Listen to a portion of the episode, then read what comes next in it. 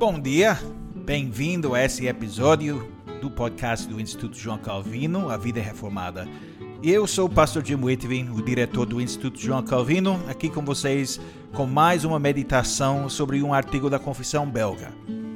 E agora vamos falar sobre artigo 25 da Confissão Belga, Cristo, o cumprimento da lei, e o que nós confessamos sobre esse assunto.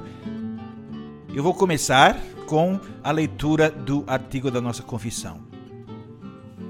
Nesse artigo, artigo 25, a Igreja confessa: Cremos que as cerimônias e os símbolos da lei terminaram com a vinda de Cristo e que todas as sombras foram cumpridas, de modo que o uso delas deve ser abolido entre os cristãos. Contudo, a verdade e a substância delas permanecem para nós em Jesus Cristo em quem foram cumpridas.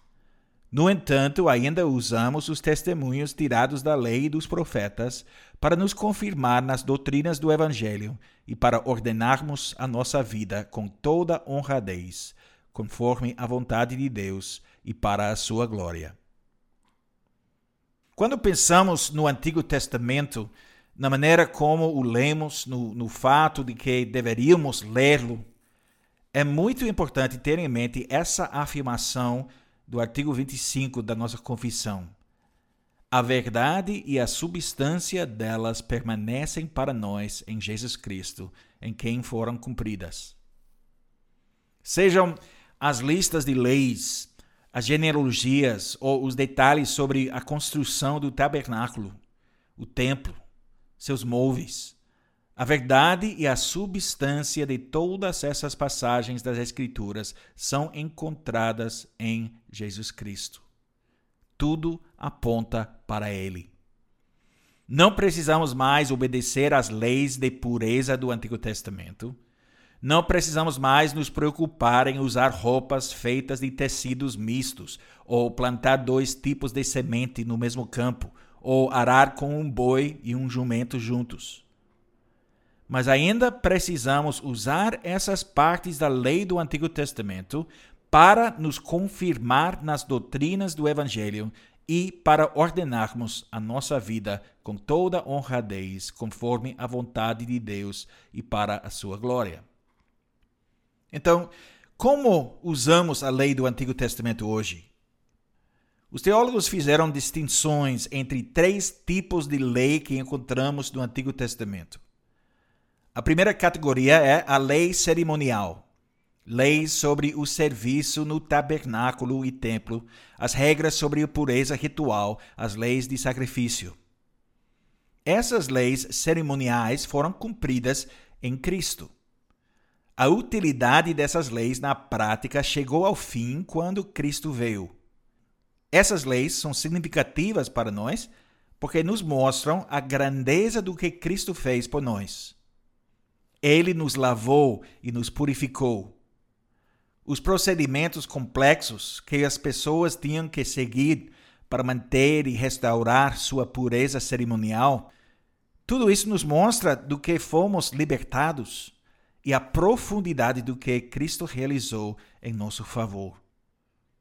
O sistema de sacrifício nos mostra que o sangue deve ser derramado para que sejamos feitos justos diante de Deus. Devemos ser identificados com a vítima sacrificial para que nossos pecados sejam cobertos e nosso relacionamento com Deus seja restaurado.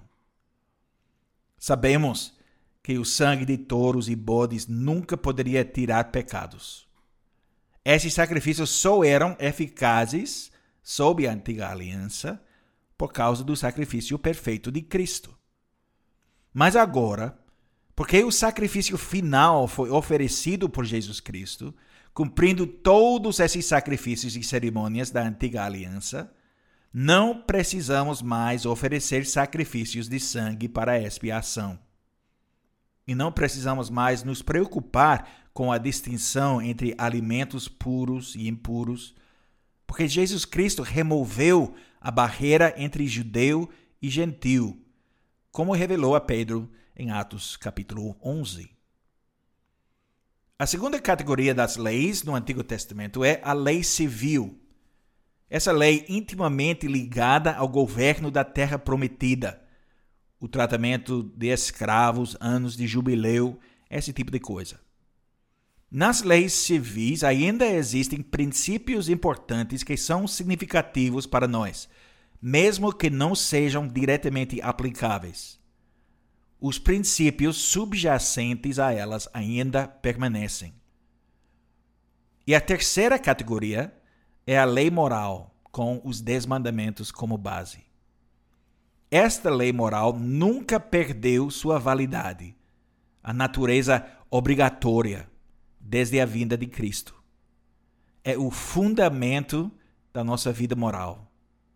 Nos mostra como devemos viver em gratidão a Deus, como amar o próximo como a nós mesmos. Nós temos um relacionamento diferente com a lei do que as pessoas que viviam sob a antiga aliança. Mas a lei permanece significativa para nós.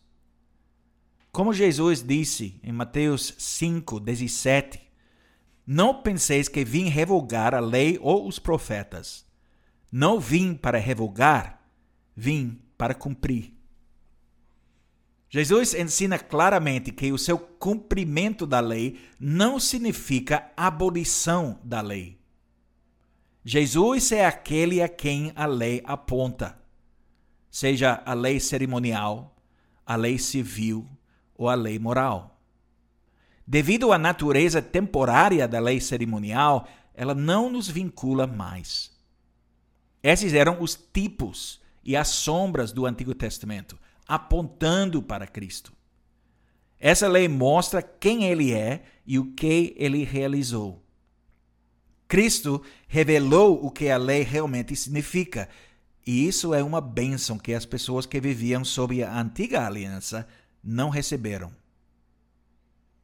E Cristo resumiu a lei nos dois grandes mandamentos, os dois tomados diretamente do Antigo Testamento. Devemos amar nosso Deus de todo o coração e amar nossos próximos como a nós mesmos. Então, como cumprimos esses grandes mandamentos?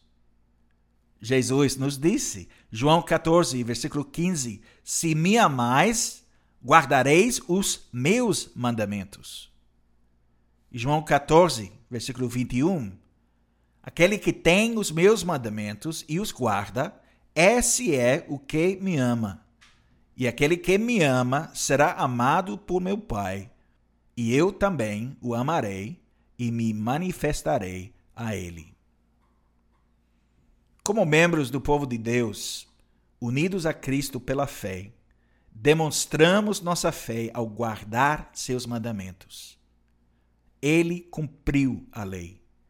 Ele revelou todo o significado e a importância da lei.